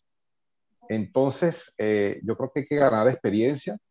son partidos duros, pero hay que, hay que, ir, hay que ir puliendo. Eh, yo creo que estos chicos son, son como un diamante en bruto, hay que irlos, hay que irlos moldeando, hay que irlos, hay que irlos poniendo, poniendo a tono. Y, y sí, eh, eh, estamos en un proceso de, de, cambio en, en, Steelers. Y sí, da mucho coraje haber perdido con los Jets, no es el, no es el, no es el mejor equipo. sin embargo, bueno, hicieron, el, hicieron el trabajo. Zach Wilson volvió nuevamente a, tomar las riendas de, del equipo de los Jets y, bueno, sacaron el partido. Yo creo que, yo creo que vienen momentos difíciles, momentos duros, pero este chico tiene que ganar experiencia, no, no, hay, no hay de otro. Es la única, es la única manera. Yo estoy de acuerdo también con Roberto, me gustó lo que vi, este chico tiene, tiene, tiene el coraje, tiene, tiene la ganas de jugar, anotó dos veces por tierra, eh, y la gente en Pittsburgh, a pesar de que iban perdiendo, estaban, estaban como enloquecidos con lo, con lo que estaban viendo. Y eso es, eso es positivo, ¿no? Yo creo que eso también es, eh, eh, es alentador para el, para el resto del equipo, eso, eso motiva al equipo. Y bueno, eso, eso es lo que se quiere, ¿no? que, que, se, que se haga lo posible por, por, ganar a pesar de las adversidades. Así lo veo yo. De acuerdo. Bien, bien. Muy bien, muy bien. ¿Y qué les parece que ahora pasemos a lo que le pasó a Tua? Este, en, digo, antes de pasar a otro equipo, yo creo que esto de Tua es muy eh, dramático y muy importante de, de, de, no dejar de lado. En el momento en el que el linebacker de Cincinnati arremete contra Tua y lo azota, no, no, es más, no, no lo azota, lo hunde en el pasto, Tua estaba totalmente conmocionado.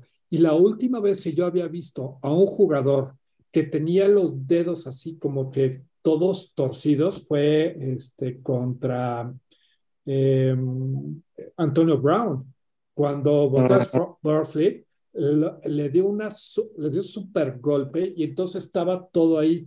¿Y, ¿Y sabes cuál es el problema? El problema no radica en Tua y no radica en, bueno, sí, eh, no radica en Tua y no radica en Cincinnati. Radica directamente en la liga y directamente en Miami. Y, y, esto es porque no debió haber jugado Tua, debieron haber este, evaluado con los videos y directamente con el jugador que en el juego anterior tuvo además este, una lesión en la rodilla, fue totalmente conmocionado. Y prueba de eso es que escuché una, una entrevista que le hicieron a Alex Smith, ex primera ronda de San Francisco y ex quarterback de Kansas y de Washington, mencionando lo de las contusiones o concussions. Y él decía que no necesitas estar noqueado para que estar conmocionado, para tener una concussion, una contusión que te falla la vista, te duele la cabeza, ves negro, te sientes confundido, al caminar te caes, que eso fue lo que le pasó a Tua en el primer partido y en el segundo pasa esto. Yo no sé cómo no, de milagro, no se murió o, eh, bueno, no puede haber algo peor, pero este, o sea, no, no, no sé cómo explicarles mi enojo de esto, porque dos conclusiones en cinco días pueden haberle hecho muchísimo mal, mucho más, eh, más mal a Tua. ¿Qué opinan? Sí, sí, de acuerdo. Y yo creo que uh, no hay que cantar victoria, hay que tenerlo en observación porque la secuela puede venir después, ¿no? Eh, sabemos que jugadores como Junior Seao, como eh, eh, Mike, Webster.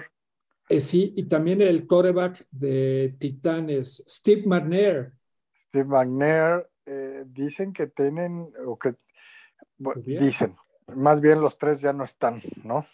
que tenían secuelas muy, muy graves, jaquecas permanentes, con dolores que no podían quitarse de ninguna manera. Eh, y, pues sí, esa película de Conclusion tiene eh, pues mucha, mucha información veraz sobre lo que le pasa a los jugadores, ¿no? Y, pues yo estoy totalmente de acuerdo contigo, no debió jugar, eh, ni, ni, el, ni seguir en el mismo juego que sufrió la primera conmoción y probablemente no jugar tan pronto en el segundo juego del jueves por la noche. y bueno, vamos a esperar, vamos a esperar eh, si una, dos semanas y ya vuelven a jugar, ¿no? Sabemos que, que, la liga no deja de ser negocio y que muchas veces eso es lo que mueve a las decisiones y que la NFL pues es como muy ambivalente y muy bipolar y, y a veces no es tan congruente. Bueno. Eh, sí, sí, sí concuerdo, yo creo que ustedes ya lo, ya lo dijeron todo. Me parece que fue una irresponsabilidad de la liga haber dejado jugar a Tua. Tua estaba conmocionado, Tua no fue, no fue ningún golpe en la espalda como, como, como quisieron hacer, a ver, hacerlo ver. Eh, y bueno, ya está confirmado que no va a jugar en la semana 5. Eh, y bueno, estuve leyendo algunos artículos de, de, de gente entendida en la materia y muchos dicen que, que, que, inclusive esto pudiese terminar con la carrera de, de Tua. Eh, porque, porque realmente las, las, las, las, condiciones en las que se encuentra pues eh, son bastante, bastante serias. Pudiese inclusive atentar contra, contra, contra, su carrera. Así que bueno, muy lamentable, pero también como dice Luis, este, este negocio de la NFL muchas veces eh, se hace la vista gorda y bueno, dejan las cosas así, se hacen, se hacen los locos porque este, de verdad que lo, lo, lo que se juega aquí es, es mucho dinero. Entonces, eh, lamentablemente, creo que le prestan más atención a eso que a la integridad de los jugadores, cosa que es realmente lastimosa. Eso es lo que tengo que decir. Bueno, eh, bueno eh, siguiendo con los partidos, señores, eh, rápidamente para hacer los análisis correspondientes rápidos, hablar del partido de, lo, de, los Dallas Cowboys, que aunque ustedes no lo crean, Cooper Rush está invicto, ha ganado todos los partidos desde que salió Dak Prescott y ahora viene la, viene la gran pregunta. Eh, se habla de que Dak pudiese regresar para la semana 5. Eh, ¿Ustedes qué harían? ¿Ustedes mantendrían a Cooper Rush, eh, tomando en cuenta que ha tenido una, una, una, buena, una buena racha y que, y que ha mantenido el equipo en la senda ganadora? ¿O este, volvieran, a, volvieran a alinear a Dak Prescott eh, aún eh, cuando la lesión todavía eh, considero que no está totalmente sano. ¿Qué me pueden decir al respecto? Mira, yo te voy a decir esto. Aun cuando el corazón pudiera decir que Dak no debería de jugar, eh, lamentablemente hay muchos quarterbacks que cuando firman grandes contratos ponen cláusulas en las que dicen, si yo me lesiono y regreso, aunque el equipo vaya invicto, tú me tienes que meter a jugar. Yo creo que es lo que va a pasar ahorita con, con Dak Prescott, porque pues, según yo, este, con este gran contrato que firmó Dak Prescott la temporada pasada, seguramente debe haber esto. Entonces, yo dejaría a Cooper, pero seguramente van a meter a, a Dak. Sí, yo también creo que van a meter a Dak. Y yo creo que Dak es un buen un buen coreback. El problema es que no ha regresado al nivel mostrado antes de la lesión que lo dejó fuera toda la temporada. Eh, y eh, seguramente ha perdido seguridad. Aún así, ¿cómo un coreback titular puede regresar a tomar su posición? Pues jugando. Entonces yo sí lo regresaría a jugar y, bueno, a menos de que sea eh, una, una situación catastrófica donde pierda dos, tres juegos, pues no estaría mal regresar a, Cooper Rush, pero, pero yo sí le daría la titularidad porque pues jerárquicamente seguro se lo ha ganado eh, eh, Dak Prescott. Y este, pues tampoco es que por él hayan perdido y, esté jugando mal, mal, mal, mal, ¿no? Tal vez no ha jugado como en otros momentos, pero, pero yo sí le daría el beneficio de la duda y lo pondría. Sí, exacto, sobre todo sí, yo, yo digo, está bien, es el, es el titular, indiscutible, estoy de acuerdo, pero oye, espérate que, estés, que estés bien recuperado, eh, haz, haz, tu, haz, tu, proceso bien, haz tu, haz tu terapia eh, y bueno, regresa, pero no, no, no intentar volver porque, porque soy el titular y, y, este hombre está haciendo un buen trabajo. O sea, yo creo que, yo creo que, hay, que hay que hacer las cosas bien hechas. Eh, yo hubiese, yo hubiese eh, pasado la semana la semana 5 y me reintegro en la 6. Okay, ya, con, ya, con, ya más puesto, ya un poco más entrenado, un poco más, ya habiendo hecho algún tipo de terapia. Eh, pero bueno, como dice también eh, Roberto, o sea, son, son jugadores que, tienen esa, esa, esas cláusulas y, y, a lo mejor el ego les pega y dice, no, que va, no puedo dejar que, que este tipo me, me quite, mi, me quite mi, eh, mi protagonismo, ¿no? Hay muchos egos también ahí en juego. Así que bueno, lo cierto es que, bueno, eh, contra todo pronóstico, el equipo de, de los Dallas Cowboys está en 3-1. Eh, y, bueno, se va a poner muy interesante y muy de mucha motivación para, para, este, para este equipo. También tienen un calendario pues de que se presta un poco para que, para que puedan este, jugar de esta, de esta manera. Eh, bueno, hablando ahora de, de, otro, lo que compete al, al equipo de los Patriotas, eh, que ustedes saben que es el equipo que yo, que yo sigo, pues bueno, eh, perdieron, como digo yo, con las, con las botas puestas, tuvieron un partido interesante, no sé, en, ningún momento se vieron, se vieron arrollados por el equipo, un equipo de Green Bay con mucho, mucho mejores armas, con Aaron Jones, con AJ Dillon, con Christian Watson, en fin, hicieron, hicieron un gran trabajo y obviamente también con su cuerpo de, de receptores, con Allen, Allen Lazar, con Romeo Dawes, que por, que por cierto, bueno, tuvo una recepción que pudo haber sido un touchdown muy bonito, pero se le fue la pelota al final. Uh, el veterano Ronald Cobb, con Robert Tony, en fin, un equipo muy completo. Sin embargo, este, Inglaterra planteó, planteó una, buena, una buena defensa eh, creo, que, creo que el Inglaterra tiene mejor equipo defensivo que, que, ofensivo. Y bueno, lograron, lograron detener un poco a este equipo de, los de los Green Bay Packers. Sin embargo, pues, pues bueno, el resultado está ahí.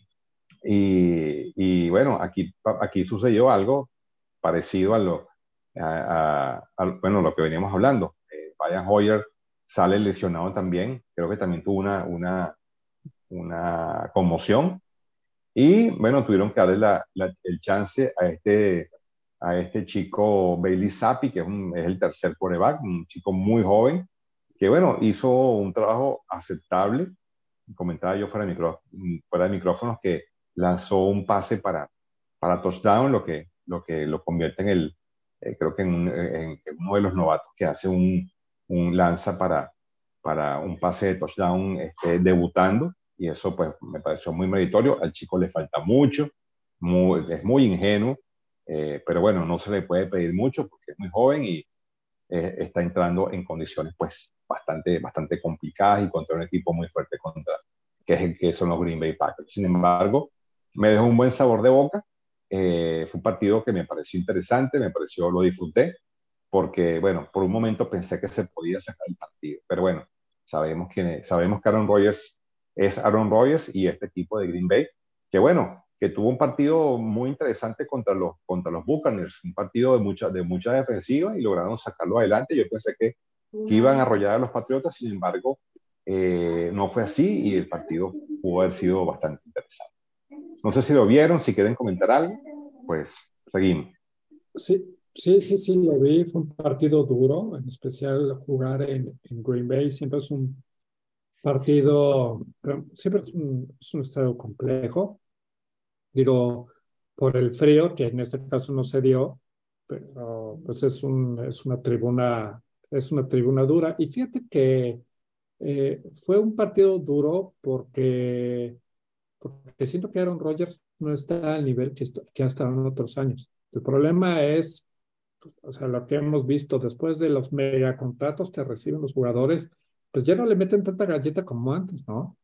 Entonces yo pues no sé si es porque ya no está Davante Adams, que no debería, porque Rogers ha hecho a jugadores, a wide receivers mejores de lo que son, pero yo creo que, eh, yo creo que es parte por eso, ¿no? Eh, digo, no, no al 100% Aaron Rodgers, pero sí tiene una parte importante en esto. Sí, Sí, sí, de acuerdo. Eh, buen juego, a final de cuentas. Nadie se lo esperaba. De hecho, Las Vegas tenía favorito por 10 puntos a Green Bay. Y creo que hubiera sido un gran triunfo de los Patriotas porque pues ahí están. Ahí están dando, dando de qué hablar. Van mal, un ganado, tres perdidos, pero se muere en el, en el intento, ¿no? Eh, este, bien por ellos en general, creo que no tienen buen equipo, creo que van a tener récord perdedor y, pues bueno. Ah, además de, de, este juego, pues creo que hubo otro que, que fue muy, muy interesante, que fue el Buffalo contra Ravens. Ravens de Baltimore. Em, muy rápido se fueron adelante los Ravens, incluso al medio tiempo iban 23. Uno diría, no, pues ya.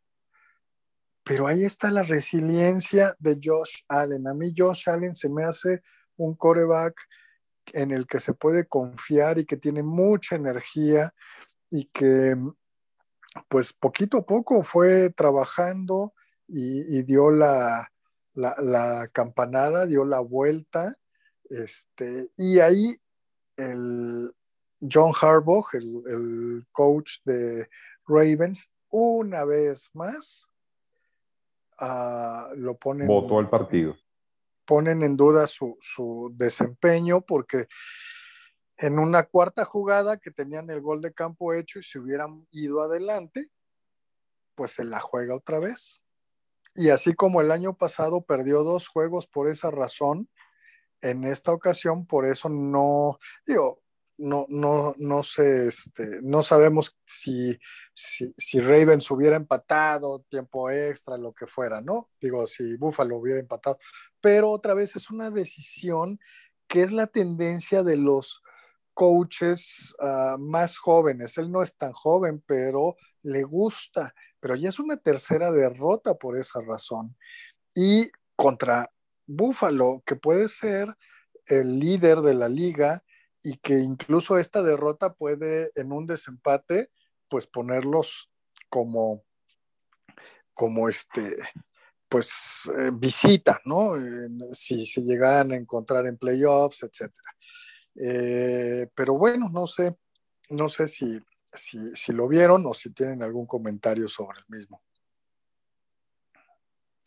Sí, eh, definitivamente para mí, para mí fue un partido mal coachado. Eh, Harbaugh no debió haberse la jugada en cuarta, debió haber pateado, haber, agarrado los puntos y haber, haber eh, eh, bueno, esperado. De hecho, el partido hubiese, se hubiese ido a overtime y no sabemos qué hubiese pasado. lo cierto es que los Ravens fueron silenciados en el tercero y en el cuarto cuarto. La defensiva de los Bills apretó y, y bueno, creo que eh, oye, como tú dices, ya esto es, recurrente en Joe Harbaugh, yo creo que, yo creo que está haciendo las cosas mal, decisiones erróneas, sobre todo está jugando en el cuarto cuarto y tienes, tienes que tomar los puntos, tienes que haber pateado el gol de campo. Eso le costó el partido. Eh, y, bueno, por supuesto el equipo de los Bills lució mucho mejor, pero eh, no, puedes, no puedes darte el lujo de botar el juego desde la banca. Tienes que, tienes que jugar, tienes que perder el partido en el terreno y no desde la banca. Ese es mi, mi punto de vista, Roberto.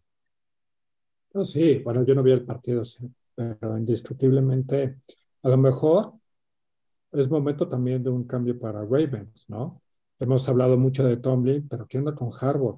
También, también ha estado así flojo en el sentido de decisiones arbitrarias o decisiones que no van de la mano. El, el Ravens que tenemos hoy en día no es el mismo Ravens que teníamos antes, ¿no? Con unas defensivas arrolladoras, con este, con, eh, ¿cómo decirlo? Con una gran ataque ofensivo. Sí, lo tiene con eh, Lamar Jackson, pero creo que sí, Harbaugh está con, con unas decisiones muy malas, porque tú tienes que ganar. No importa si es por un punto, o por 50. Tú tienes que ganar. Si tienes la oportunidad de hacerlo, no la puedes desperdiciar. Y menos en la NFL, donde además te estás enfrentando con uno de los mejores equipos. Sí, fíjense, este, estaba viendo que Buffalo es el equipo que mejor eh, eh, puntos netos tiene.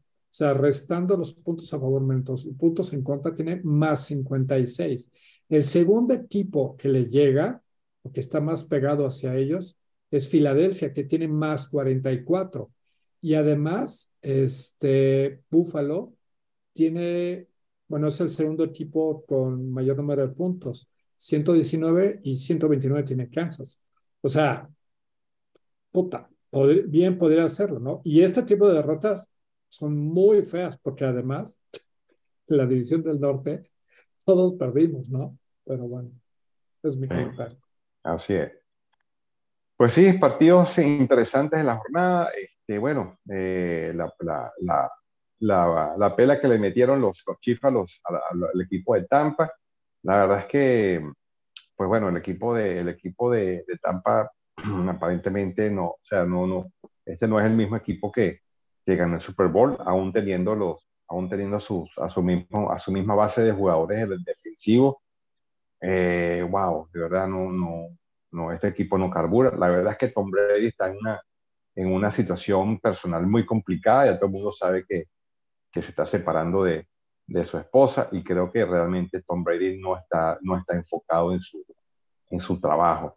Eh, esto es, lamentable y considero que, que, que, es hasta perjudicial para, para el equipo, ¿no? Entonces, eh, bueno, muy mal por el equipo de Tampa, que la verdad es que eh, esta fue la, la, la, reedición del Super Bowl de hace unos años, donde, donde los Buccaneers aplastaron, fue al revés, aplastaron a los Chiefs con una, con una defensa que, que, presionó a Mahomes.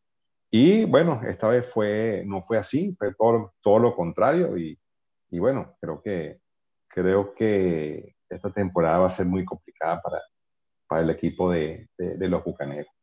Y para terminar, pues el partido del, del, lunes en la noche, donde, bueno, los 49ers, con, con la que considero la mejor línea defensiva, wow, aplastaron a los Rams, pero de una manera contundente. Eh, bueno, yo creo que si no, yo creo que si no fuera por Copper Cup, este equipo, este equipo de Los Ángeles, yo creo que ni, ni siquiera existiría. Aún así, anotó tres puntos en el primer cuarto, tres en el segundo y tres en el tercero. Y el cuarto fue blanqueado. Así que, eh, wow. Eh, y por el lado de 49ers, pues bueno, hicieron el trabajo, y, bueno, le pasaron por encima al equipo, de, al equipo campeón, que este año considero que no trae, no trae lo mismo que el año pasado. Así que bueno, eso es lo que, lo que pude observar y bueno, ustedes me dirán si tienen algún comentario. Eh, sí, algunas sorpresas que Atlanta le ganara a Cleveland 23-20. Eh, el partido de Seattle contra Detroit fue un, un festín para los um, jugadores principales de cada equipo ofensivo. Quedaron 48-45 y les doy un dato. Es la primera ocasión en la historia que un juego de NFL queda 48-45. Wow. ¿Sí? Eh, uno pensaría, bueno, pues se ve un marcador normal, sí, pero en colegial, en, claro. en, en, en, profesional nunca había sucedido. Y déjenme seguir con unos cuantos datos bien interesantes que, que encontré de la semana. Eh, las Águilas de Filadelfia, que son el único invicto, llevan 85 puntos anotados en el segundo cuarto en estos cuatro juegos. Es decir, un promedio de 21.1 puntos por, en cada juego en el segundo cuarto. Sí, o sea, anotan tres touchdowns en el segundo cuarto. Eh, eso es un récord que no había pasado anteriormente. Por otro lado, Zach Wilson en una jugada de engaño, ya, ya hablamos del partido de Jets contra Steelers, eh, resulta ser el primer coreback que recibe un pase de touchdown para los Jets. ¿sí? Y bueno, ahí sabemos que, que, jugadores como John Neymar pasaron, pero nadie, ningún coreback había recibido un touchdown. Eh, Trevor Lawrence tuvo cuatro balones perdidos él solo.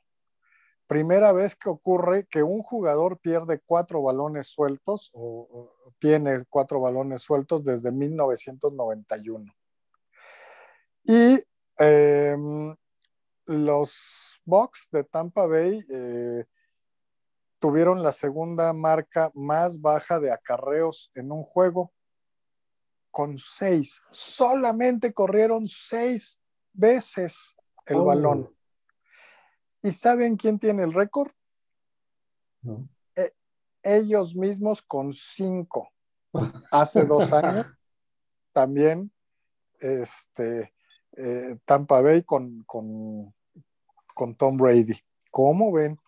un último dato, ¿quién creen que va como líder de porcentaje de completos en toda la temporada? ¿Quién es el mejor coreback en cuanto a porcentaje de completos? Ah, el de Atlanta, Mariota. No, No. Gino Smith. Sí, y además es un récord, 77.3% de completos en los primeros cuatro juegos. Es el, el promedio más alto con un mínimo de 125 pases lanzados en la historia. Y Gino Smith, que nadie pensaba que iba a dar una después de ese cambio de Seattle y Denver, eh, pues bueno, está jugando muy, muy bien.